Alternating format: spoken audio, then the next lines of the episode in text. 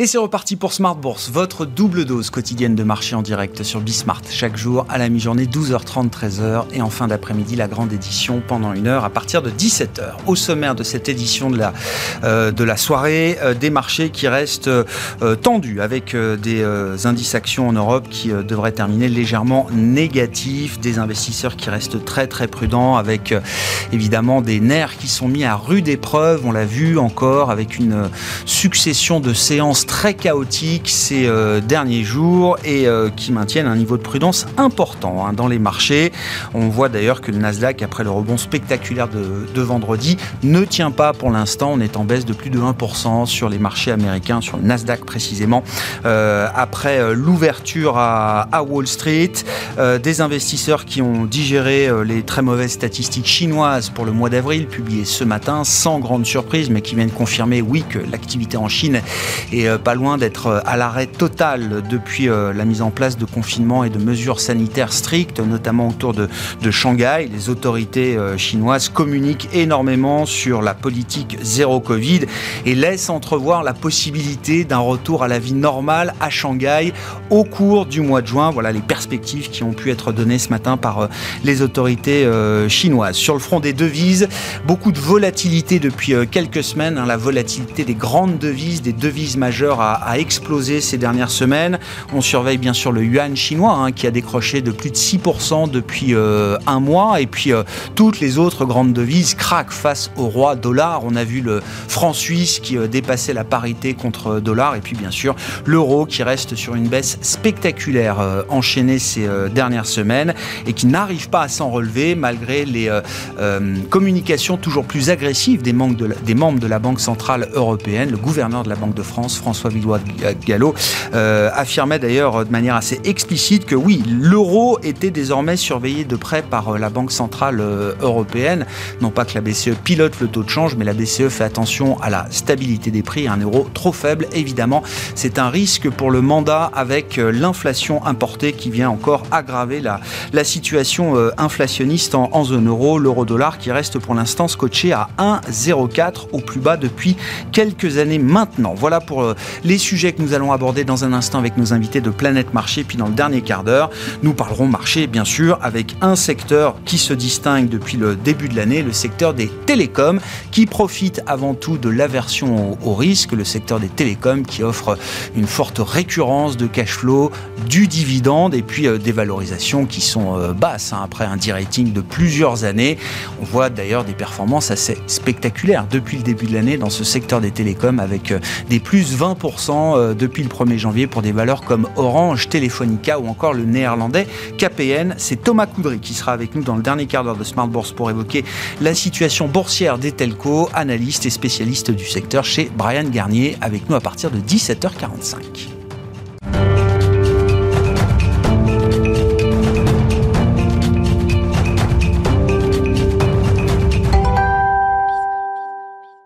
Et nos invités avec nous pour décrypter les mouvements de la planète marché ce soir. Eric Turgeman est à nos côtés, directeur action et convertible d'Ophi Asset Management. Bonsoir Eric. Bonsoir Grégoire. Merci d'être là. Merci à Gilles Bazissier de nous accompagner également ce soir. Bonsoir Gilles. Bonsoir, Vous êtes le président d'Equity GPS. Euh, on va pouvoir détailler quelques éléments spécifiques de l'actualité de, marché. Mais un mot quand même de votre sentiment parce que alors les marchés baissent depuis euh, plusieurs mois euh, maintenant. Hein. L'ajustement est toujours en cours, l'ajustement des prix est toujours en cours. Ce qui s'est quand même passablement dégradé, j'ai l'impression, ces, derniers jours, c'est le, sentiment des investisseurs, euh, Eric. On a eu l'impression la semaine dernière, avec des mouvements de, roller coaster, de montagne russe un peu, un peu violents, qu'on n'était jamais loin de basculer dans quelque chose qu'on aurait pu qualifier comme étant de la panique sans jamais qu'on aille totalement jusqu'à ce niveau de, de capitulation. Mais on voit bien qu'on reste très très borderline. C'était pas mal le jeu de mots sur montagne russe. Oui, bon, oui, mais ça participe effectivement. Bah, hein. C'est une bah, des situations qui participe sans doute à cette, euh, cette dégradation du sentiment des investisseurs. capitulation, il n'y en a pas eu encore, hein, parce qu'on a des marchés européens en baisse d'une quinzaine de pourcents en moyenne, euh, États-Unis, à part le Nasdaq aussi. Capitulation, c'est quand vous avez une séance à moins 10 et puis euh, que ça amène à moins 25, moins 30, enfin un frais crack. Il y a peu de capitulation. En revanche, euh, bah, il y a il n'y a quand même rien pour se réjouir quand même. Mm. Hein. Euh, on a une inflation qui est toujours forte. La Commission européenne prévoit 6,1, je crois, pour l'année en cours. C'est beaucoup, près de 10 aux États-Unis. Donc il y a les craintes d'inflation. Il y a quand même des craintes de récession qui commencent à arriver parce que de toute manière, on voit bien qu'il y a des ralentissements qui se font, puis les prévisions de croissance ne font que baisser. Mm. Alors donc inflation, récession, euh, les deux, le cocktail, c'est stagflation, ce qui est quand même ce qui est de pire pour les, marchés. Et puis, euh, bah, on parle de troisième guerre mondiale et de nucléaire. C'est quand même beaucoup. Voilà. Donc euh, voilà. Mais pour autant, moi, je trouve que les marchés résistent relativement. Ils résistent pas mal. D'ailleurs, le plus bas en Europe avait été atteint début mars sur l'invasion. Euh, c'est remonté, ça a tutoyé ces niveaux-là il y a 2-3 jours, mais en fait, on, tient, c'est pas, pas énorme.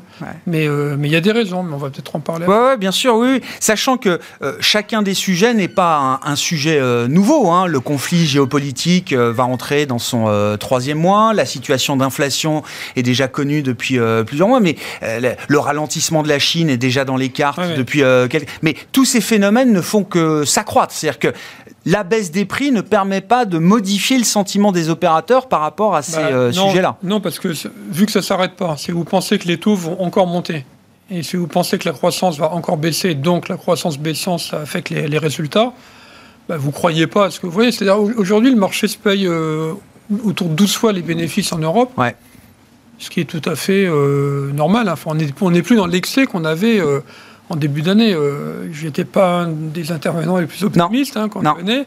Mais parce que quand je voyais des Dassault Systèmes et des Hermès à 50 ou 40 fois les bénéfices, je me disais la moindre hausse des taux va affecter la valorisation. Bon, mais aujourd'hui, elles ont quand même. Euh, alors, on n'est pas donné, mais on a non, quand même pas Hermès, c'est encore à 40. Hein, voilà, mais 12 hein. fois sur Kering, une valeur du luxe. 12 fois sur Kering, moins qu'à. Voilà, donc bah, c'est moins cher. bah, oui, oui, oui, Donc euh, voilà. Mais. Donc effectivement, vous avez euh, bah, la, crainte, euh, on ne sait pas jusqu'où les taux vont monter, parce que les banques centrales ont été quand même, euh, dans notre jargon, behind the curve, hein, on peut dire ce qu'on veut. Elles ont prétexté finalement l'Ukraine pour dire maintenant il y a de l'inflation, donc on y va. L'inflation, elle existait avant l'Ukraine. Mm. D'ailleurs, les, break-even d'inflation, ils n'ont pas monté depuis l'Ukraine. Hein. Donc ça veut dire qu'il y avait une anticipation d'inflation notamment à cause des matières euh, premières, des mmh. matières liées à la transition énergétique, mais les banques centrales ne voulaient pas le voir. Donc, euh, alors que les marchés commençaient à se dire, euh, voilà, elles, sont, enfin, elles sont un peu en retard. Notamment la, BCE, hein, mmh. qui a été quand même aveugle pendant très longtemps, qui maintenant essaye de, se rattraper. Donc, à un moment donné, les marchés se disent, bah, les banques centrales qui ont été en retard pourraient oui, par effet de, par, jeu de symétrie d'une certaine manière, elles ont été trop accommodantes trop longtemps, elles vont peut-être être euh, plus dures plus longtemps que ce qu'on imagine. il y a ce risque. Mais d'un autre côté, les marchés obligataires, regardez depuis quelques jours, euh, ils ont finalement, après avoir atteint 3% euh, aux États-Unis et un peu plus d'un pour cent en Allemagne, ils sont un peu revenus en arrière parce que maintenant, c'est le spectre de la récession. Donc, quand il n'y a pas l'inflation, il y a la récession. Voilà. Avec en plus euh, la guerre nucléaire, euh, dont on, enfin, qui, Oui, bien sûr, oui, la, euh, dégradation permanente du risque géopolitique depuis quasiment trois mois maintenant. Bon, Gilles, vos commentaires sur ce sentiment de, marché. ma question étant aussi, est-ce que derrière cette logique de sentiment, de psychologie, de flux, est-ce qu'il y a aussi des facteurs techniques qui deviennent un peu euh, embêtants dans ces marchés. On sait quand même que quand euh, quand il y a des effets boule de neige, des effets de spirale comme ça, euh, ça peut mettre à mal certains acteurs, ça peut provoquer des, des je sais pas, des ventes forcées massives. Est-ce qu'on est déjà dans ce moment-là ou est-ce qu'il y a une forme de résilience, de résistance, toujours comme le disait Eric? Alors j'aurais une réponse à deux étages. À deux étages. Le premier, c'est oui sur le sentiment de marché négatif. Nous, dans nos modèles d'allocation d'actifs, on l'objectivise et on le mesure. Et on est clairement en sentiment, dans une zone de sentiment de marché négatif, c'est-à-dire une zone où les investisseurs finaux, dans leur euh, avis euh, d'opérer euh, trimestriel, ont des naves négatives et des performances négatives. Mmh. et donc ont tendance à appeler leurs chargeurs compte dans leur société de gestion et leur dire comment, pourquoi est-ce que c'est négatif et expliquez-moi ce qui s'est passé. Mmh. Voilà, donc ça, c'est toujours des périodes qui sont stressantes, psychologiquement parlant, pour les investisseurs, qu'ils soient particuliers ou institutionnels, par définition, hein, c'est la même chose. Et euh, faut savoir psychologiquement, une baisse de X% euh, coûte deux, au moins deux fois plus qu'une hausse de, cette, de ce même X%. Hein. Quand on perd 10%, on a l'impression d'avoir perdu 20%. Quand on gagne 10%, on a l'impression d'avoir gagné 5%. Voilà. Et, donc ça, c'est, euh, il, faut, donc c'est un fait, il faut l'accepter. Il faut savoir en jouer quand on est en jouer, c'est-à-dire l'utiliser, au même titre qu'au judo, on utilise la force brute de l'adversaire. Euh, quand on est un investisseur, eh ben on, observe aussi hein, ces, ces éléments-là qui sont tendanciels. Une fois que c'est installé, c'est installé pour un temps. Alors, on ne sait jamais quand ça se termine, mais c'est installé pour un temps. Et clairement, nos indicateurs de sentiment de marché euh, sont négatifs depuis un moment. Et dans, dans l'histoire, hein, c'est 18% du temps à peu près où on a des, euh, des, des, situations qui sont propices à des commentaires négatifs de par, de par des, des, des, net asset value négatives et des performances négatives dans ses fonds et dans son épargne. Euh, ceci étant dit, euh, on, a autre, une autre façon d'apprécier objectivement les marchés. Hein, ce sont nos, ratings hein, euh, qui sont basés donc sur des éléments objectifs, tangibles, fondamentaux, valeur par valeur sur 7000 valeurs euh, dans le monde. Et aujourd'hui, on est à entre 5 et 6 sur 10 sur le marché mondial ou le marché américain ou le marché de la zone euro. Et tout ça, ça a correspondu historiquement à des performances annualisées à deux chiffres euh, à, trois mois après l'observation de ces ratios. C'est-à-dire que, et ça, c'était pas le cas il y a trois et quatre trimestres. Ah il y a eu euh, quatre ou cinq mois consécutifs de rating inférieur à 2 sur 10 sur le monde et sur les grands marchés euh, qui nous concernent des, marchés développés ou plus proches. Donc là, la baisse, tout ça, ça veut dire quoi En résumé, la baisse des marchés depuis 3 à 4 trimestres euh, euh, nous paraît être intéressante pour l'investisseur à moyen terme parce que ça reconstitue une espérance de gain, un potentiel de performance. bien sûr. Si on, si on, si on l'analyse également à l'aune de tous les fondamentaux et de la macroéconomie. Mmh. Euh, par contre, force est de constater qu'à plus court terme, force est de constater que le, le, le, sentiment de marché est, devenu négatif et qu'en règle générale, il faut des catalyseurs pour renverser cela. Euh, et catalyseurs autres qu'un bon rating equity GPS, qui n'est pas parfaitement bon à l'heure actuelle, hmm. mais qui est revenu dans une zone constructive. Et ça, c'est au niveau des indices dans leur ensemble. Bien sûr, quand on plonge dans les secteurs et les valeurs, ça veut dire qu'on a beaucoup de situations très intéressantes selon nous, aujourd'hui sur les marchés actions des pays développés. Juste une petite question quand même. Est-ce qu'à partir de, ces niveaux de baisse de marché actions, notamment euh, une quinzaine de pourcents, un peu plus peut-être pour le Nasdaq, euh, est-ce que les clients euh, se rachètent aujourd'hui? Enfin, à partir de quelle baisse est-ce que les clients commencent à appeler effectivement les gestions sous mandat ou collective en disant ben moi là j'ai trop perdu, je sors. Même si c'est peut-être une décision qui intervient au mauvais moment vendre quand on a déjà perdu 15-20%, mais le phénomène de rédemption, de rachat, certains stratégistes le craignent en disant attention, c'est peut-être maintenant qu'on va avoir ce phénomène qui va venir amener une forme de capitulation. On, ne le voit, on le voit pas pour l'instant. On le voit pas pour l'instant. D'accord. Ensuite, euh, il faut savoir que bah, les clients, ça fait, euh, ça fait 30 ans qu'il y a eu des chocs terribles, qu'éventuellement ils ont vendu dans le creux et que euh, cinq ou six ans plus tard, ils se mordent les doigts en se disant mm. ça rebondit. Donc à un mm. moment donné, ils se disent finalement, allez, ça, peut-être qu'ils ont tort, mais ça finira par rebondir. Je reviens, monte même pas à 87, mais euh, plus près de nous, bon, la, bulle techno en 2001, 2008, 2015, où je crois que ça avait pas mal baissé. Et à chaque fois, euh, on, est, on est beaucoup plus haut. Donc à un moment donné, ils se disent, quelles qu'en soient les raisons, ça remontera. Quant à la géopolitique, alors c'est vraiment cynique, mais ça n'a jamais fait euh, les cours de bourse. Jamais. Voilà. Depuis, euh, il y a eu. Là, c'est terrible ce qui se passe aujourd'hui. Sur le coup, ça s'effondre. Il y a eu la guerre en Irak hein, en 90 où le marché avait perdu 30% euh, au mois d'août 90. ça finit par remonter. C'est très. Oui, oui, oui. Enfin, ça a quand même bien amoindri la croissance, ça a quand même bien augmenté le niveau d'inflation. Enfin, ça, ça, a eu des impacts quand même qui se sont retrouvés dans les cours de bourse. Ce que je veux dire, c'est que quelques années plus tard, euh, à un moment donné, on a oublié. Alors c'est très, c'est très moral et tout, mais à un moment donné, euh, voilà, les, investisseurs se disent, bah on ne va pas regarder ça. Alors maintenant, euh, à part que ça dépend jusqu'où ça va et qu'aujourd'hui, ça pourrait être. Mais les clients n'ont pas craqué encore. Les clients n'ont pas craqué. D'accord. Xavier, Xavier Patrolin, qu'on accueille, le président d'Albatros Capital. Bon, on était sur le sentiment de marché, mais ce que je trouve que c'est intéressant de parler du sentiment à ce moment où les prix ont quand même déjà beaucoup ajusté, où il y a déjà beaucoup de nouvelles sur la table, en tout cas, dont on parle régulièrement tous les jours. Il n'y a pas de surprise par rapport à, la situation globale macro qu'on décrit euh, tous les jours, et pourtant le sentiment est quand même toujours plus négatif. Ah bah, si, il y a quand même une petite surprise, enfin, il y a deux, deux surprises. Bon, une surprise qui n'a rien à voir avec l'inflation, qui est quand même un conflit euh, sur le continent européen euh, interétatique, selon ce que l'on n'a pas connu depuis 70 euh, ans, depuis la Deuxième Guerre mondiale. Donc c'est là-dessus que je vais légèrement différer. Les conséquences géopolitiques pour l'économie européenne et pour les marchés européens pourraient être importantes sur le moyen terme. En prenant comme hypothèse que ce que l'on connaît avec la Russie actuellement, c'est les débuts de quelque chose, que la Russie est probablement rentrée sur une logique de moyen terme. Il y aura des allers-retours, mais que ça ne se limite probablement pas au continent, euh, enfin au continent, à l'Ukraine, mhm. et qu'on est obligé, même si la probabilité reste, euh, il faut la quantifier. Je ne suis pas habilité à le faire, mais on doit le quantifier. Et ça a des conséquences certaines pour euh, nos équilibres budgétaires.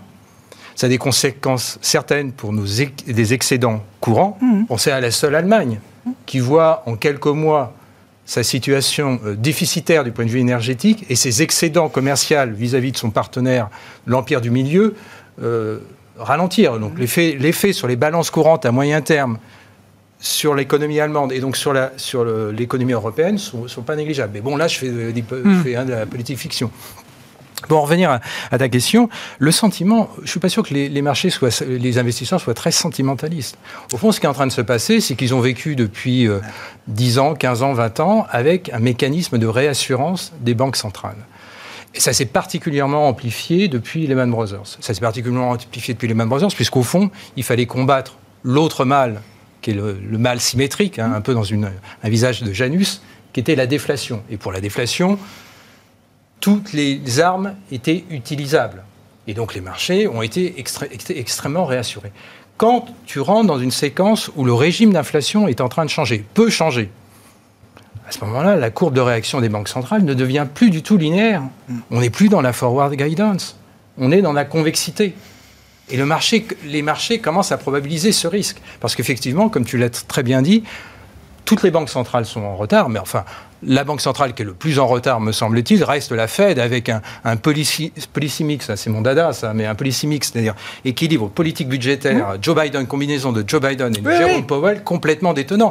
Reprenez les, propos qui, sont tenus depuis euh, quasiment deux ans en expliquant qu'on qu'on chauffait à blanc l'économie américaine et que c'était porteur. Il y avait pas, on ne parlait pas de l'Ukraine à, l'époque. Donc c'est ça qui fait peur. Et donc les conditions financières sont en train de se dégrader, mais elles restent toujours similaires, mais elles sont en train de se dégrader. Et on voit les tulipes digitales s'effondrer, on voit euh, les compartiments du Nasdaq, euh, parce que c'était tous ces lieux où on l'imagine. Et donc, mais donc on arrive, à des, on arrive à des liquidations de marché qui concernent plus alors juste mhm. les tulipes, comme vous dites, mhm. les parties les plus spéculatives de marché. On entre dans une phase où on, est obligé de vendre des actifs euh, plus, euh, comment dire, euh, plus solides, plus, patrimoniaux, plus solides. Mmh. On est à ce moment-là? Oui, oui, probablement. Oui. Parce que d'autant plus que, comment dire, les business models, les, modèles économiques sous-jacents à une partie du compartiment de l'économie digitale sont eux aussi en train de se faire. Là, ils se font, ils se, dégradent parce qu'ils se font rattraper par la patrouille, qui est la réalité des coûts salariaux, qui est la réalité des, coûts énergétiques. Et un Amazon, il peut pas euh, il y a toute une série de coûts et dont il ne peut pas s'émanciper. Euh, prenez les, diatribes de Jeff Bezos actuellement à l'égard de Joe Biden sur la, politique fiscale, vous avez une petite idée de ce qui est en train de se passer chez Amazon en termes de coûts. Donc ça aussi, c'est pas uniquement une logique purement financière. Euh, j'ai perdu énormément sur le Bitcoin, sur les monnaies numériques, mmh. je vais aller faire dégager. Non, c'est aussi que l'économie, la, réalité, si j'ose dire, est en train de, de, se, de se développer. Et ça ça, ça perturbe les marchés. Mais pour en venir à la valorisation, moi je suis pas profondément inquiet. Pourquoi? Parce que les taux réels, quand on déflate les taux nominaux souverains euh, de l'inflation, alors l'inflation contemporaine, évidemment, là, il n'y a pas. Ah, bah oui, oui, oui. Mais même si mais voilà, mais même si on prend une inflation anticipée, on reste en, terrain qui, donne une attractivité au placement equity. Alors après, évidemment, il ne faut peut-être pas aller investir sur des boîtes super endettées qui n'ont pas de cash flow ou, ou pire, qui n'ont pas de chiffre d'affaires. Donc là, là, c'est là, c'est celles-là, elles sont évidemment parce qu'elles, elles escomptaient des conditions financières euh, à vis éternelle, c'est-à-dire des conditions financières. Souvenons-nous du discours qui était le, TINA, there is no alternative. Et il y a des gens encore, je rappelle qu'en France, on mentionnait l'hypothèse de euh, renoncer euh, enfin, de, à, la, dette souveraine, enfin, renoncer à la dette souveraine, c'est-à-dire de, faire un write-off sur 10, 20, 30, 40% de, de, dette française. Parce que, voilà, c'était comme ça. Les, taux allaient rester éternellement bas. Donc on a été dans des phénomènes de croissance. Alors c'était un débat très français. On a été dans ces phénomènes de croyance et la communauté financière n'en était pas exempte. Et à zéro le taux réel 10 ans euh, américain, un retraité de l'inflation anticipée, la prime de risque action est, confortable par rapport à ce, ce, coût, du, ce coût sans risque. C'est là. où ça devient sport et peut-être qu'on on aura un débat. Parce que oui, Rapidement, en instantané, on a, en, instantané, parce qu'on a des agrégats qui restent, euh, moi ce qui me frappe, pour l'instant j'ai jamais vu. Alors ça me rappelle si la bulle techno. Euh, mais la bulle techno, les earnings, ils commençaient à downturner. Mm. Là, j'ai jamais vu, honnêtement, à, ce stade, j'ai jamais vu, rarement vu un phénomène de baisse de marché avec des agrégats qui restent aussi puissants. Ça commence à se dégrader dans certains secteurs, mais globalement, en consolidé, il reste puissant. Donc, la question, c'est est-ce qu'on a un effet rétroviseur Parce que tout ça, vous allez, tu vas me dire, tout ça, c'est, euh, c'est l'image. C'est intégré. Ouais, c'est intégré. Devant, il y a du verglas, il y a de la brume, il y a des lacets, il y a tout ce que tu veux. Donc attention, ça va. Et auquel cas, la prime de risque. Est euh, mais c'est pas tant, c'est pas tellement mon point de vue. J'ai plutôt le sentiment que l'économie reste malgré tout solide. Ah On rentre dans un phénomène. Il faut pas confondre ralentissement et récession, et encore plus récession bénéficiaire. Et donc j'ai l'impression que globalement, je suis plus à l'aise aujourd'hui avec la valorisation, même si du point de vue géopolitique j'ai des grandes inquiétudes, qu'avec euh, la valorisation euh, d'il y a 6-9 euh, mois, où là j'avoue que je commençais à perdre mon latin entre ce que disait Jérôme Powell, le marché du travail et les valorisations. Et alors ce, qui, ce truc que j'ai toujours pas bien compris, et je, peut-être je le comprendrai plus tard, c'est les monnaies numériques, j'ai bien compris la blockchain, tout ça, mais comment on pouvait mettre de telles valeurs dans cette espèce de billet de monopoly numérique. Ça, j'avoue. Et pour moi, la seule explication que j'avais, c'était des grenouilles. Ces grenouilles m'indiquaient qu'il allait pleuvoir et qu'elles allaient se faire lessiver. Et alors, pour l'instant, c'est ce que je vois. Je suis, je, je, crache pas sur les gens qui ont osé investir sur les. Hein, mais je dis simplement, c'est quelque chose que je ne comprenais pas. Et ça me rappelle 2000 euh, la bulle techno, ah des trucs je ne comprenais pas. Il y a des gens qui me parlaient au téléphone, qui me disaient, mais t'as strictement rien compris, c'est des options dans tous les coins. T'as pas compris les options. Bon, très bien, j'avais pas compris les options euh, au moment de la bulle techno. Cette fois, c'est différent, le monde a changé, c'est un nouveau paradigme, etc., Et donc, j'ai l'impression que, tu vois, le cocktail ah conditions financières plus euh, les illusions perdues, si j'ose dire, eh ben, font les valorisations d'aujourd'hui. Bon, mais ça veut dire que quand on a été prudent, comme vous, peut-être là, on retrouve peut-être des niveaux de valorisation qui peuvent être intéressants euh, aujourd'hui. Les prix ont, baissé peut-être plus vite, plus fort que la dégradation euh, de l'économie euh, demain, en tout cas de ce qu'elle sera demain. Pour certaines valeurs dans certains secteurs, oui. Ouais clairement. Euh, et, euh, et c'est pas d'ailleurs euh, forcément dans les secteurs ou sur les valeurs dont les cours ont le plus baissé. Hein, parce que ça peut être des, des, secteurs ou des valeurs dont le cours a déjà monté mais qui continuent selon nous, et avec notre, méthodologie, euh, à continuer d'être attractif. Oui, parfois, si les cours baissent, c'est qu'il y a de bonnes raisons euh, aussi. Et, si les cours montent, il y a aussi de, oui, y avoir de bonnes raisons. Et après, ce qui, notre métier le plus important, c'est d'identifier les anomalies. Hein, les, anomalies de pricing euh, et d'identifier si le marché, la majorité, peut ponctuellement avoir raison, mais à moyen terme, euh, avoir, avoir tort sur le moyen terme. Et c'est là qu'on peut surpondérer ou sous-pondérer certaines valeurs et certains secteurs. et, aussi vieux que sont les marchés, il y a toujours eu des périodes de surévaluation globale, spécifique, sectorielle au pays, toujours eu des périodes de, euh, de sous-évaluation et de surévaluation. Donc là, on est en train de progressivement de sortir euh, d'une période de surévaluation sans doute historique à l'aune de la stimulation monétaire également historique qu'on a connue pour nous sortir de différentes crises. Donc on ne euh, corrige pas juste la pandémie. Hein. Je pense aux GAFAM euh, où je me dis, tiens, on va corriger les deux ans de pandémie. Non, c'est quelque chose de plus profond que ça qui est en train de se jouer, y compris pour ces valeurs-là. Oui, oui. On, était dans une économie où il y avait des prix négatifs, des taux négatifs, euh, même des prix négatifs. À un moment donné, ponctuellement, le pétrole avait eu un prix négatif.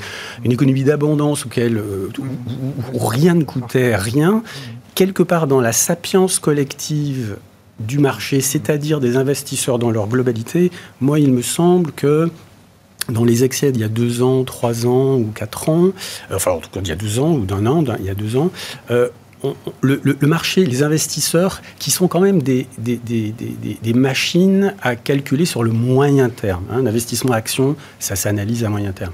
On ne pouvait pas tout parier sur le fait que les taux étaient à zéro et que tout allait obtenir un PE mmh. infini. Mmh. Hein, euh, et donc, euh, clairement, il y, y, a, une limite à l'investissement en action même dans ce, déluge de, cash dans le système, qui d'abord profité euh, au pouvoir d'achat, ensuite aux investissements financiers, et enfin à la fin, au, bout d'un moment, c'est aller ailleurs. Et cet ailleurs a été effectivement des rêves, euh, des rêves à plus ou moins long terme, qui certains se, se réaliseront, la plupart ne se réaliseront pas et finiront euh, mal. Il y a certaines sociétés qui payaient leur coût d'exploitation avec des augmentations de capital. Hmm. Bon, au bout d'un moment, ça s'arrête. Hmm. Ça s'arrête hmm. quand ça s'arrête quand ça s'arrête. Et en particulier quand on passe de taux de 0,5% aux États-Unis à 3%, et ça en moins d'un an, c'est sûr qu'il y a tout un pan du marché euh, qui le ressent euh, fortement. Bon, Qu'est-ce qui est euh, concrètement, c'était ah, ma question. Concrètement, qu'est-ce qui, qu'est-ce qui paraît intéressant euh, aujourd'hui justement Alors, en, sectoriel, euh, si parce que l'analyse géographique est, est, moins fine qu'une qu'une analyse sectorielle, mhm. à mon sens. Et quand on regarde les secteurs, soit au niveau 1, soit de niveau 3, un petit peu plus détaillés, on se rend compte que euh, la baisse, du, les problématiques de pouvoir d'achat ont un effet sur les biens de consommation discrétionnaires et sur les capacités de résultats, voire même de chiffre d'affaires de beaucoup mmh, de mmh, ces mmh, sociétés. Et nous, on a des signaux encore négatifs sur beaucoup de ces sociétés. Euh, qui parfois euh, intégraient des, des, des, chéris des marchés, hein, comme le luxe en Europe ou autre. à l'inverse, euh, donc également dans la même catégorie, euh, les compagnies aériennes. Entre la hausse des prix du baril, euh, les problématiques de trouver des pilotes, les arrêts en Chine ou ailleurs au gré des rotations des, des virus au niveau mondial, euh, et puis le, flight chain euh, et les problématiques. Euh, sur du moyen terme, vous dites que ça reste un investissement compliqué. on a toujours un rating agrégé sur ce secteur-là de 2 ou 2,5 sur 10, hein, malgré sa sous-performance récente. Et, le rating reste bas et était bas et le reste. alors tout ça, c'est pas des très gros secteurs. À l'inverse, on a des, des, ratings très élevés sur certaines valeurs de l'énergie, certaines valeurs liées au gaz en Europe il hein, ne faut pas oublier qu'on a le gisement de la mer du Nord et beaucoup de sociétés cotées euh, qui euh, connaissent actuellement, euh, qui ont un environnement extraordinairement favorable. Beaucoup de sociétés américaines qui sont qui, de chimie qui utilisent le gaz et qui ensuite vendent leurs produits finis dans le monde entier. Hmm. Et là, si on considère que les concurrents européens ou asiatiques euh, n'ont pas accès euh, directement à une source d'énergie euh, peu chère et que les Américains auront accès à une source d'énergie peu chère, ça leur donne un avantage compétitif exceptionnel. Mais là, c'est plus des biens de consommation discrétionnaires. Hein, c'est de la chimie ou de l'industrie ou de l'énergie. Mmh. Il faut aller regarder de façon un peu plus granulaire sur les. Ah ouais, c'est ça. Bon. Euh, est-ce que les prix permettent quand même de regarder les choses en étant un peu plus confortable C'est ce que vous laissiez entendre tout à l'heure, euh, Eric. Et si oui, euh, quel type de, secteur ou de prix Est-ce que c'est l'automobile et les banques qui sont déjà revenus à des niveaux cohérents avec des récessions? Est-ce que c'est de la belle et grande valeur, même si elle se paye encore 20 PE ou plus je, je souriais tout à l'heure en entendant Xavier, en entendant Xavier sur les, cryptos, parce que moi non plus, hein, j'ai jamais compris. Mais bon, on comprend pas tout. Des dinosaures, il y a plus de 100 ans de, marché là, sur la table. Alors, Comme je me suis gardé de parler de l'envolée euh, spéculative des cryptos, je suis très à l'aise pour ne pas trop parler de la baisse, euh, voilà, qui reste confiné à, un, on va dire, un, univers de marché un peu parallèle. Moi, ce qui m'intéresse, c'est est-ce que ça vient peser sur les vrais marchés, entre guillemets, ou les vrais gros marchés traditionnels J'ai pas l'impression. Mais, tout ça, c'est les taux à zéro. Enfin, de toute façon, euh, Ouais. C'est là. enfin, ils sont plus à zéro depuis longtemps, les taux. le Bitcoin se bah, crache là maintenant, mais les taux, ils sont plus à zéro bah, depuis un moment déjà. Le Bitcoin, il est plus à 60 000 non plus. Non. Donc, euh, voilà, à un moment donné, quand on vous donne de l'argent, Vous savez plus où le mettre, donc euh, c'était l'immobilier. Mais ça craque quand les taux sont déjà à 3%, quoi. Oui, oui, mais bon, bah, parce qu'on va revenir, euh, parce que 3%, c'est des taux à peu près normaux par rapport à la croissance, et donc on revient à, évaluer les choses plus sérieusement. Donc pour répondre à la question lesquelles, en fait, euh, toutes les valeurs défensives pâtissent de la remontée des taux d'intérêt. Elles ne pâtissent pas beaucoup de leur de révision en baisse de leurs bénéfices, mmh. pâtissent de la remontée des taux d'intérêt. Et les valeurs cycliques, elles sont pas mal pressées euh, comme pour une récession, hein, quand même. Hein, bien sûr, oui, oui automobile. Euh, L'auto, oui, bien sûr, une récession. Très clairement. alors donc maintenant, euh, dans les mois à venir, il faut savoir vers quoi ça va pencher.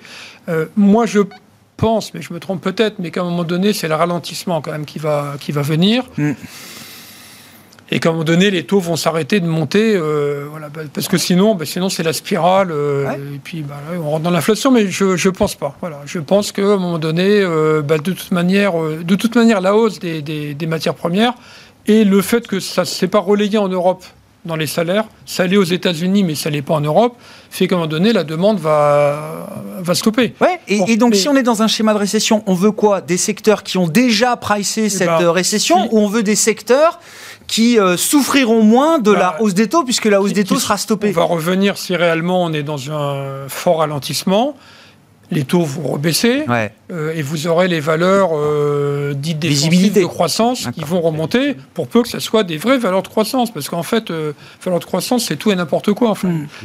Voilà, il y, a, mais des valeurs qui ont une croissance à peu près régulière et qui se payaient 40, on va peut-être pas revenir à 40, mais entre 40 et 15, euh, bah voilà, il y a, y, a, y a, 20 et quelque chose comme ça. Mm. Donc euh, voilà. Maintenant, euh, si on se trompe qu'il n'y a pas de ralentissement, alors les valeurs massacrées peuvent, peuvent rebondir.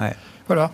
Bon, moi, je pense que il y aura plutôt un plutôt un ralentissement. oui, oui, Donc c'est plutôt la qualité qui dominera, qui, peut revenir. Mais dans les tout ce qui est bradé, il ne faut pas non plus tout le jeter. Mais ce que disait Xavier, là, c'est impressionnant, effectivement, sur les, les, les, résultats. Enfin, c'est incroyable. Là, on vient Mais on révise encore la hausse? on vient Oui, on vient de passer la, la, la, publication des, des trimestriels. Nos, gérants analystes sont au contact des, des CEO. Euh, non seulement on révise la hausse, mais ils ne sont pas inquiets. Hein. C'est ça qui est incroyable, quoi. Ils sont, enfin, ils lisent le journal comme les autres. Enfin, eux, dans leur carnet de commandes, euh, c'est blindé. Alors après, je, reviens sur les banques centrales. Euh, le problème, c'est que là, euh, l'inflation, c'est un problème d'offre, pas de demande. Donc euh, la Banque centrale pourra monter ses taux autant qu'elle veut, tant qu'il y a le, gaz, le pétrole qui explose, ça ne va pas faire grand-chose. voilà, d'où les craintes aussi et la volatilité. Mmh. Quoi. Mais aujourd'hui, bah, les, chefs d'entreprise nous disent on a des, carnets de commandes garnis. De toute façon, l'auto, leur problème, c'est pas un problème de demande, c'est qu'ils peuvent pas fournir. Non. Bon, donc euh, non. puis la demande, je, regardais euh, l'agence internationale de l'énergie, euh, ils ont, ils ajustent la demande de pétrole pour cette année. Euh, ils voient pas d'effondrement de la demande. Hein. Non, le problème, ce sera l'offre, évidemment, mais la demande, elle est euh, confirmée euh, en l'état euh, pour l'instant, la demande de pétrole. Donc voilà, les sociétés vont bien pour l'instant. Alors est-ce ah que, effectivement, c'est le rétroviseur et puis à partir de, maintenant, elles vont avoir des problèmes de, de, peut-être? On avait, je pense, sous-estimé les gains de change que les, ah. Européens ont pu faire. quelque part. Donc ça, ça fait du bien. Ça peut jouer un peu ça. Ça, en tout cas, ça leur a fait pas mal de bien. C'est pas un vent contraire, en tout cas, on va le dire comme ça. Non. Après, faut pas que enfin, faut pas voir l'euro non plus à 0,80. Ben, c'est la question. On va le voir à combien l'euro dollar. Non, mais parce que c'est aussi ça qui est assez marquant ces dernières semaines. C'est-à-dire que autant en 2021, bon, les parités de devises étaient un non-sujet de marché. Là, ça redevient euh, non seulement un sujet de marché, mais même un sujet politique. Euh, les déclarations euh, verbales se multiplient. ici, le ministre des Finances japonais, la secrétaire américaine au Trésor, François Villeroy de Gallo ce matin sur l'euro, la Banque centrale indienne. Alors là, c'est les émergents. Ils interviennent directement sur les marchés de devises, etc. Ça devient un vrai sujet frictionnel sur les marchés et peut-être même entre, entre États aujourd'hui. Moi, qui ai souvent défendu un, train méga baissier sur le dollar, ah bah là, de me faire alors il y a conjoncture et, structurelle sur, l'échange, mais il fallait s'attendre à ce que la sortie du quantitative easing, quand bien même elle soit progressive, impacte favorablement le dollar hmm. contre toute devise. C'est la première chose. Donc il n'est pas étonnant qu'on ait ce phénomène-là. Deuxièmement, on a une conjoncture économique mondiale qui commence, euh, enfin qui commence, qui est depuis, depuis plusieurs trimestres, et ça s'accélère avec ce qui est en train de se passer en Chine, qui, euh, qui montre des visages multiples. C'est-à-dire la mondialisation n'est pas uniforme. C'est pas une armée romaine, une légion qui fonce tout droit. On a d'un côté un sur-régime du côté américain, on a un sous-régime chinois qui mélange le sanitaire et peut-être mmh. plus de problèmes structurels. Mmh. Et puis on a une situation européenne qui, euh, bah, qu'on le dise ou bah, avec des mots relativement polis, qui, qui prouve une certaine baisse de crédibilité de la Banque centrale européenne. Je pense que la Banque centrale européenne est en train de pour Christine Lagarde, ça devient très compliqué. La situation aurait été compliquée. Je ne fais pas un propos machiste parce que on est, on est quatre hommes autour de la table et on parle d'une. Mais euh, je, je, pense que déjà spontanément pour un banquier central traditionnel universitaire, la situation aurait été complexe. Ah oui, oui. Pour une ancienne directrice du Fonds monétaire international, je pense que la situation est très complexe mm. au sens où elle n'a pas, euh, me semble-t-il, une autorité au sens académique du thème, suffisante par rapport à ses pairs. Elle fait le consensus, mais c'est pas le leadership intellectuel. elle porte pas le leadership intellectuel de, la BCE. Draghi qui pouvait impulser vis-à-vis de ses pairs. Oui, mais Jérôme Powell non plus porte pas le leadership de la intellectuel de la Fed. il est mieux staffé. Je pense qu'il est euh, Jérôme Powell ah, est nettement mieux. Il est, je pense qu'il il, y a des marionnettistes derrière qui sont qui sont nettement plus solides. Et donc ça, ça joue, ça commence à jouer sur la, la, la, parité. Et puis enfin la parité euro-dollar. Et puis enfin dernier point, la situation euh, ukrainienne et sur ce qu'elle implique sur le moyen terme, euh, sur les équilibres dont, dont, je parlais tout à l'heure, les équilibres à la fois de finances courantes, euh, de déformation des, des, politiques, de centralité. Au fond, c'était quoi l'Europe il y a encore il y a encore quelques mois? C'était New Generation, je sais plus exactement. Next Generation EU. voilà, c'était ça. Mais c'est toujours, hein. Ben, ben, le plan, il est toujours là. Euh, oui, le plan est toujours là. Il sera peut-être augmenté demain. J'avais une formule que j'avais mentionnée dans un, de mes mails précédents, mais je ne l'ai pas mis là. Mais euh, nous, on va continuer à construire des éoliennes et mettre des, des, du photovoltaïque sur nos toitures. Alors, on va être les good guys au fond, et alors que les bad guys seront aux frontières de l'Europe avec des chars, des missiles, euh, des missiles éventuellement nucléaires. Je pense que ça, c'est pas tenable.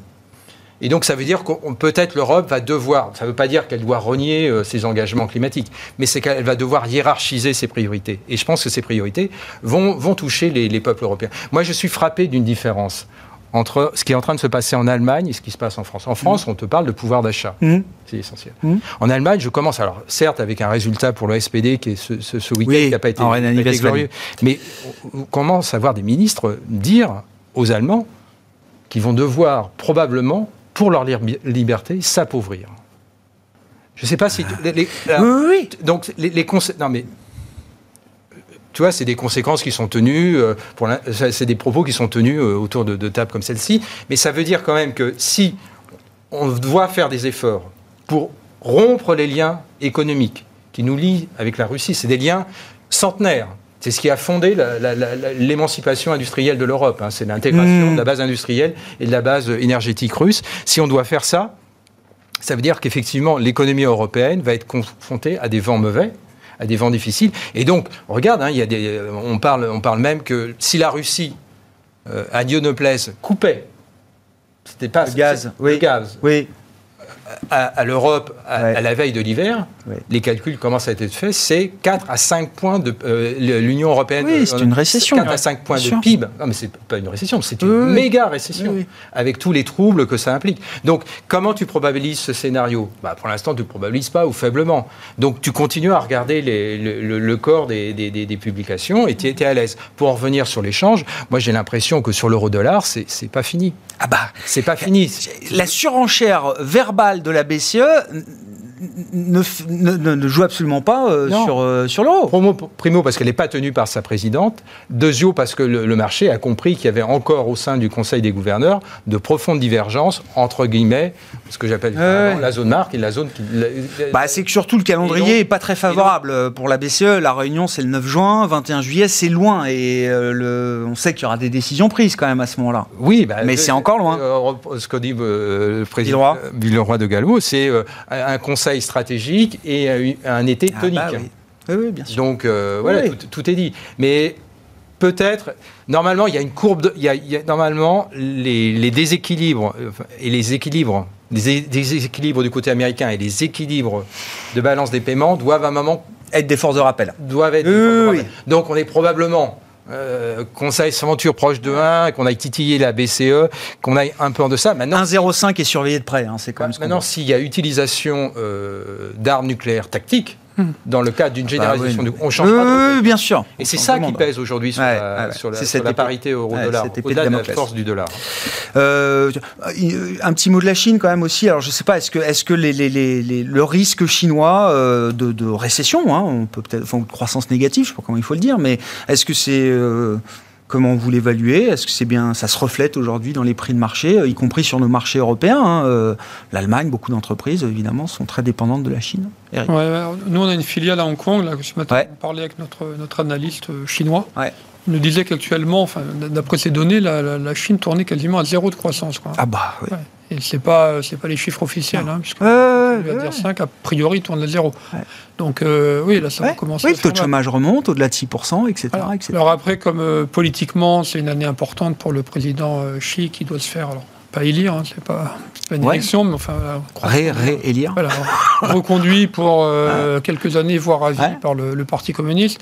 Euh, je pense qu'il va maintenant faire tout pour essayer de desserrer. D'ailleurs, on commence. C'est-à-dire faire quoi à Tout bah, Déjà, desserrer euh, le, confinement, c'est pas rien. Hein. Enfin, c'est ce qu'ils sont mais en train de. Ils le confinement, mais avec quel outil Avec quelle arme non, mais déjà, relancer un peu la, consommation, parce que là, vous avez des, des, ah dizaines de millions de, Chinois euh, enfermés. Euh, enfermés hein. Oui, oui, oui, non, mais on a tous vu les images qui peuvent circuler. Hein. on doit chacun avoir des, connaissances euh, enfermées. Oui, oui. oui, Puis, depuis deux mois en prison. Enfin, c'est quand même complètement dingue. Bon, après, bah, il y a peut-être joué sur les, la parité de change aussi. Hein. Enfin, continuer. Il a besoin d'une petite dévaluation compétitive. Faire, faire glisser le, le yuan, hein, ce qui n'est pas ce qui n'est pas impossible. Quant à la parité euh, euro-dollar, euro-dollar, bon, alors évidemment, il y a la guerre, c'est une valeur refuge. Le, dollar, quand on est au bord d'une guerre, euh, voire nucléaire, forcément, c'est une mmh. valeur refuge qui, qui intéresse. Puis après, il y a un différentiel de taux. Euh, alors, il a toujours existé le différentiel de taux, mais à 3%, on peut se dire qu'on commence à voir le fameux TINA. Bah, là, il y a, y a il y a, y a, plus de TINA, il y a, y a, alternative. Donc euh, voilà, ça, commence, ça peut drainer des, des flux. Des capitaux, ouais. Alors évidemment, il faut couvrir le dollar pour un Oui, ça coûte très cher quand même de se couvrir euh, pour un étranger. Hein. Mais voilà, le différentiel de taux euh, peut jouer. Maintenant, si on commence à entrevoir.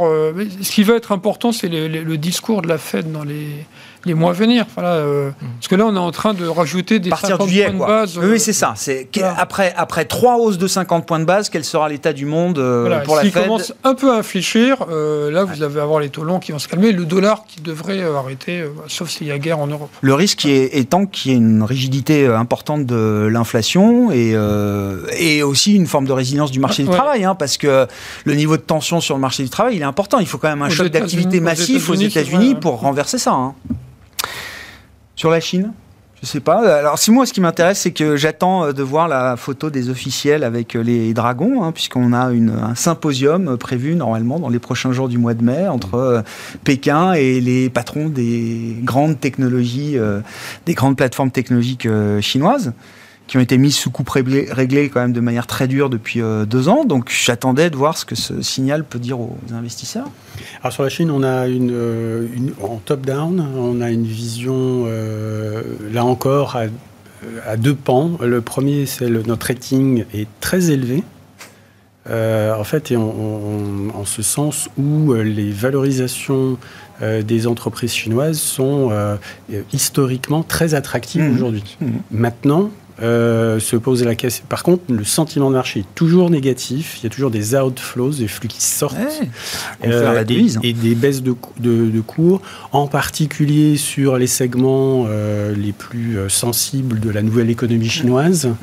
Et, et, donc, on ne sait pas quand, quand ça va s'arrêter, ni si les perspectives bénéficiaires des entreprises chinoises vont rebondir. Parce que sur la Chine, il y a un autre sujet que le sujet un peu court terme de sortie du, Covid. il est très plausible, selon moi, que si jamais on avait une vraie sortie du, euh, du Covid, on ait un rebond assez sensible. Mais par contre, à moyen terme, il y a des problèmes structurels sur la Chine euh, qui, qui sont loin d'être faciles à résoudre. Bon, Merci beaucoup, messieurs, euh, pour ce tour d'horizon de, de l'actualité en ce début de semaine.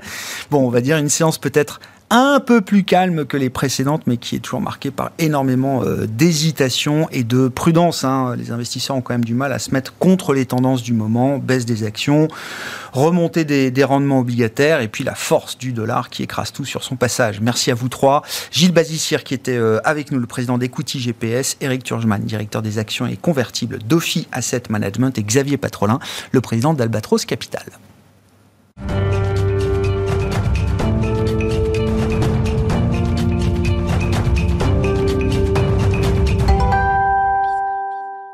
Le dernier quart d'heure de Smartbourg chaque soir, c'est le quart d'heure thématique. Le thème ce soir, c'est celui du comeback du secteur des télécoms en bourse. Et nous en parlons avec Thomas Coudry, qui est à mes côtés en plateau, analyste et spécialiste du secteur des télécoms chez Brian Garnier. Bonsoir Thomas. Merci d'être là. On se parle régulièrement, peut-être tous les deux, trois mois. Et c'est euh, sans doute la première fois qu'on peut dresser quand même euh, ensemble ce constat de surperformance du secteur des, télécoms. Alors j'ai pris euh, l'indice sectoriel télécom au sein du stock 600, donc le grand indice large européen. Je crois qu'il y a énergie, ressources de base qui sont dans le vert depuis le 1er janvier. Hein, j'entends, l'indice perd plus de 11%.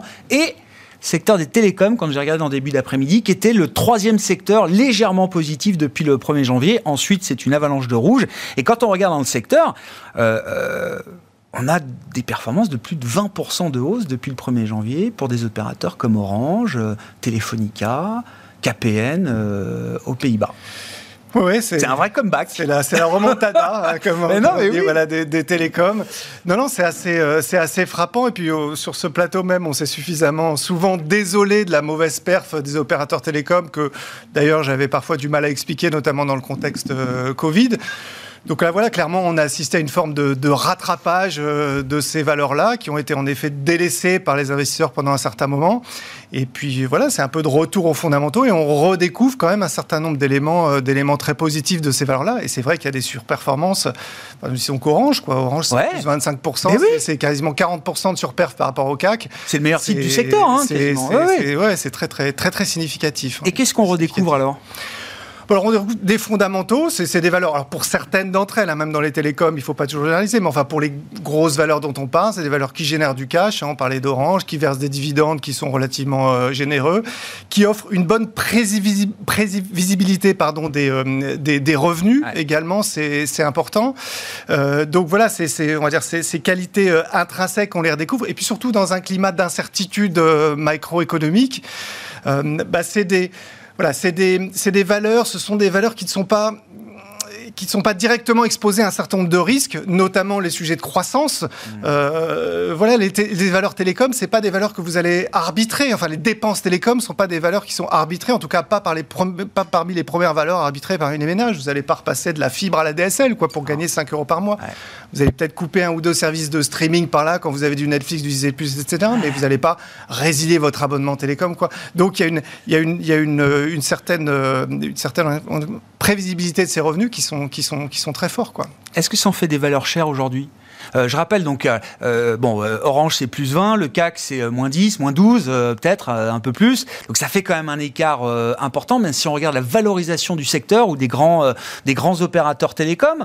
Est-ce qu'ils sont chers par rapport à l'historique? Est-ce qu'ils sont à leur prix en termes de valorisation? Non, non, non, non c'est des voilà, on a on a rattrapé un petit peu le, le, discount qu'on avait ces derniers ces derniers trimestres, mais enfin on est loin d'être sur des valeurs qui sont qui sont chères par rapport à leur niveau niveau historique, avec des valeurs qui tournent toujours autour de 5 fois EV sur EBITDA, voilà, sur, ce type de, sur ce type de ratios, qui sont des ratios totalement, euh, euh, totalement raisonnables pour le, pour le secteur. Donc on n'est pas, on n'est pas non plus en train de se construire une bulle sur les télécoms. Euh, non, non, on, est encore, on est encore très loin. On est encore à des niveaux, de, à des niveaux totalement, totalement raisonnables. Dans une phase de, remontée des, des, taux, des rendements obligataires, est-ce que ça joue sur le compartiment télécom? Il y a toujours un peu de dette. est-ce que, effectivement, entre des opérateurs correctement endettés, et des opérateurs très endettés Est-ce que le marché fait la distinction aujourd'hui? un, petit peu. Alors c'est vrai que c'est peut-être un des risques qu'on peut émettre sur, le secteur parce que Aujourd'hui, voilà, on, voit le, sell-off qu'il y a eu sur les valeurs de croissance euh, très fortement valorisées. Donc, euh, le, sujet de la de la dette ou des valeurs endettées n'a pas été le, on va dire, le, premier critère aujourd'hui euh, des, des, investisseurs. Euh, voilà, il y a toujours un risque à l'avenir qu'on se dise à un moment, peut-être le, curseur va se remettre sur les valeurs un peu endettées, comme sont les valeurs télécom. Encore une fois, il faut distinguer. Oui, oui, oui. Ils ont l'habitude de gérer de l'endettement. Hein. Donc, ils ont l'habitude de, gérer, de gérer de l'endettement. c'est, voilà, il y a des, encore une fois, il y a des cash flows significatifs en face de ça. Donc, il y a, peut-être un risque à un moment que le marché se mette à regarder de ce, côté-là. aujourd'hui, c'est pas, aujourd'hui, c'est pas un sujet. En tout cas pour les valeurs telco. Bon, et puis il y a en plus un peu de M&A qui euh, alimente la chronique du, euh, de la remontada boursière des, euh, des télécoms, le M&A du week-end. Donc c'est l'opérateur d'Abu Dhabi, Emirat Arab Alors il a changé de nom. Moi je l'appelais Etisalat, mais c'est plus Etisalat. Ouais, Emirates Telecom, je sais pas comment on dit. Bon, ça, on va parler Etisalat. C'est l'opérateur télécom d'Abu Dhabi qui prend une participation de quasiment 10% dans le britannique Vodafone pour 4,4 milliards de dollars. bon, c'est toujours une, une bonne opération à prendre euh, en compte pour le, secteur. Ça donne une idée de prix, de valorisation. Qu'est-ce qu'on peut dire justement de ce, de ce bah, deal aujourd'hui, euh, Thomas? on, voit qu'il y a quand même beaucoup de mouvements autour du, capital des opérateurs euh, ces, derniers, ces derniers trimestres, depuis le Covid notamment. Et ça aussi, ça alimente certainement une part aussi l'intérêt ou le, regain d'intérêt des investisseurs sur le, sur le secteur. C'est qu'il y a un certain nombre de fonds qui s'y intéressent de, de près. donc là, on parle d'un autre opérateur, Etisalat, puis chez Vodafone, il y a aussi Sivian qui est rentré dernièrement aussi, qui essaye de faire bouger de, de, créer un peu de valeur, de profiter d'un momentum un petit peu plus, un petit peu plus favorable. Et donc, on a vu, alors on, avait souvent parlé des rachats de minoritaires d'un Altis ou d'un ou d'un ou d'un Iliad ici. Euh, il y a des opérations de M&A qui se multiplient. On voit Orange en Espagne avec Mass Mobile euh, en ce moment. Si on reste sur le UK, il y a, bah, il y a Vodafone et, et Three de, de Hutchinson également qui, qui ont l'air d'être en discussion. Donc il se passe, euh, il se passe en effet beaucoup de choses qui participent, elles aussi, qui sont déclenchées par le fait qu'on avait des, des, valorisations basses, qui participent aussi à on va dire, un aspect un peu spéculatif aussi aujourd'hui du, aujourd'hui du, du, secteur, parce qu'il y a clairement des opportunités de création de valeur, euh, notamment autour des, réseaux. Ça reste un, fondamental du secteur. Ben justement, à propos de, oui, de, de, création de, valeur, alors là, c'est pas les réseaux en tant que tels, mais j'ai vu à l'occasion de la publication des résultats d'Orange, euh, euh, ils demandent vouloir céder. Alors, c'est les poteaux et les conduites souterraines en France. j'ai vu ça qui est quand même visiblement un actif de valeur, puisque les estimations que j'ai vues euh, tournent autour de 8 milliards d'euros. Euh, pourquoi est-ce qu'ils veulent pas céder cette partie-là de leurs infrastructures, alors qu'on a l'impression que c'est quand même un peu le sens de l'histoire de s'alléger, alors euh, des grandes antennes, des poteaux, des conduites souterraines, etc. Oui, alors c'est le sens de l'histoire, mais alors Orange, à juste titre d'ailleurs, n'a pas été, on va dire, un précurseur sur ces sujets-là, parce que c'est pas lui qui avait le plus besoin non plus d'aller faire des sessions d'infrastructures à tout va comme l'ont fait les opérateurs les plus endettés du secteur, à commencer par, euh, euh, par Altis, qui a un peu, euh, on va dire, été le, le précurseur. Alors, il y avait des deals avant, mais voilà. Donc, donc Orange est arrivé un petit peu, un petit peu plus tard sur ces jeux-là parce qu'il s'est quand même rendu compte qu'il y avait un peu de valeur à créer, que ces mm. infrastructures-là n'étaient pas bien pricées par le marché, mais sans avoir un besoin, on va dire, impérieux d'aller se désendetter, de lever du cash, de surtout sans perdre euh, le contrôle de ces infrastructures-là. Les infrastructures chez Orange, ça fait partie de, de l'actif stratégique et de l'avantage, on va dire, compétitif d'un opérateur historique comme, euh, comme Orange, et on peut appliquer ce même raisonnement à, d'autres opérateurs historiques euh, en Europe. Donc forcément, ils y vont de façon plus, euh, plus prudente que d'autres euh, que d'autres opérateurs. Donc ils ont fait des, des, des, des opérations sur la fibre, euh, ils en ont fait sur le, sur le, sur le mobile, il y a peut-être des choses sur les tours mobiles, il y a peut-être des choses qui sont d'ailleurs dans les, dans les tuyaux aujourd'hui, mmh. avec éventuellement des fusions avec d'autres sociétés de tours mobiles en, Europe. mais de là aller voilà, vendre l'ensemble des, joyaux de l'entreprise, il n'y a, pas de, a pas de nécessité de, de, le faire, en tout cas au niveau d'Orange. Alors on va voir si ces rumeurs-là était, était vraiment pas, mais aujourd'hui, il nie en effet s'intéresser au sujet. Est-ce qu'il est, euh, est-ce qu'il y a une fenêtre de tir pour remettre euh, sur la table le sujet de la neutralité du net euh, aujourd'hui, Thomas?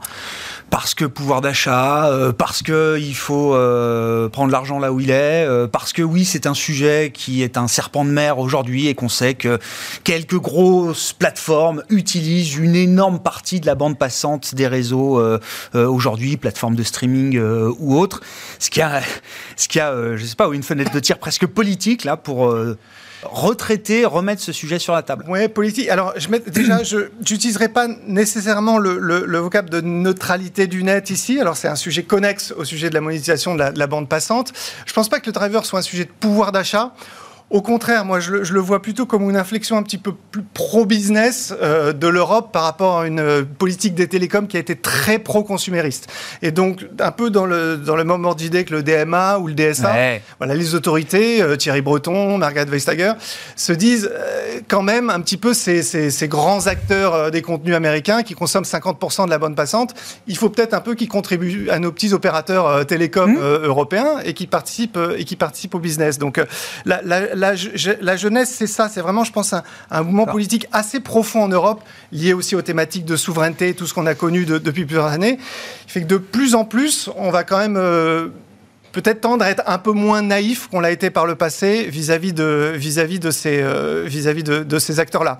Alors après, en effet, cette volonté politique éventuellement d'aller faire mmh. payer, ça pose le sujet de la neutralité du net il faudra voir comment c'est géré pour, euh, pour réussir à les faire payer sans être en infraction avec cette, cette philosophie ou ce principe euh, qui, qui, est vraiment très, très, très au cœur de, de, des Européens. Mais il y a un chemin possible, c'est enfin, un objectif euh, atteignable de, de voir les GAFAM contribuer un peu plus qu'ils ne font aujourd'hui au déploiement ou à l'investissement dans les réseaux télécoms en Europe. Il y a la posture politique, c'est très bien, mais est-ce que les choses peuvent réellement avancer derrière? Oui, alors certainement, ça va prendre du, ça va prendre du temps. Je pense que au risque d'être un peu peut-être trop optimiste, je pense qu'il y a une vraie volonté euh, politique oui, faut pas négliger. De, le faire, il ne faut pas négliger. Après, entre les ambitions affichées, le résultat, il y aura certainement une... On, on évoque euh, une somme de 20 milliards d'euros. Je ne pense pas qu'on arrivera à faire payer 20 milliards d'euros au GAFA pour aller, pour aller subventionner les, les, euh, les, les réseaux des opérateurs. On peut aussi dire que cela arrive un petit peu tard. Enfin, il y a beaucoup de déploiements qui ont déjà bah été oui, évidemment. Les gros investissements, ils sont derrière. Bah, après, il y en a encore pas mal de donc mieux vaut tard que jamais. mais, euh, mais des résultats, il y en aura peut-être. Mais en effet, ça va être, ça va être délicat d'un point de vue, point de vue juridique, de trouver voilà, un fondement juridique sur lequel les, faire payer sans les favoriser, eux, ces gros acteurs, par rapport à des petits acteurs. C'est mm. cette, euh, voilà, c'est ce, cet équilibre qu'il va falloir, euh, qu'il va falloir trouver ça va certainement prendre, euh, prendre un petit peu de temps de toute façon, mais c'est intéressant à, regarder. Oui, très clair, effectivement, sur des enjeux de, moyen long terme. Merci beaucoup Thomas. Thomas Coudry qui était euh, avec nous euh, pour de bonnes nouvelles concernant le secteur des télécoms. Hein. C'est un des secteurs boursiers qui fait office de, de, valeur refuge, on va le dire comme ça, pour les investisseurs aujourd'hui. Et c'est vrai que depuis le déclenchement de la, guerre en Ukraine, le secteur télécom en Europe a été un, un des secteurs forts en absolu et en relatif par rapport au reste du marché. Thomas Coudry qui est analyste chez Brian Garnier qui était l'invité du quart d'heure thématique de Smart Bourse ce soir.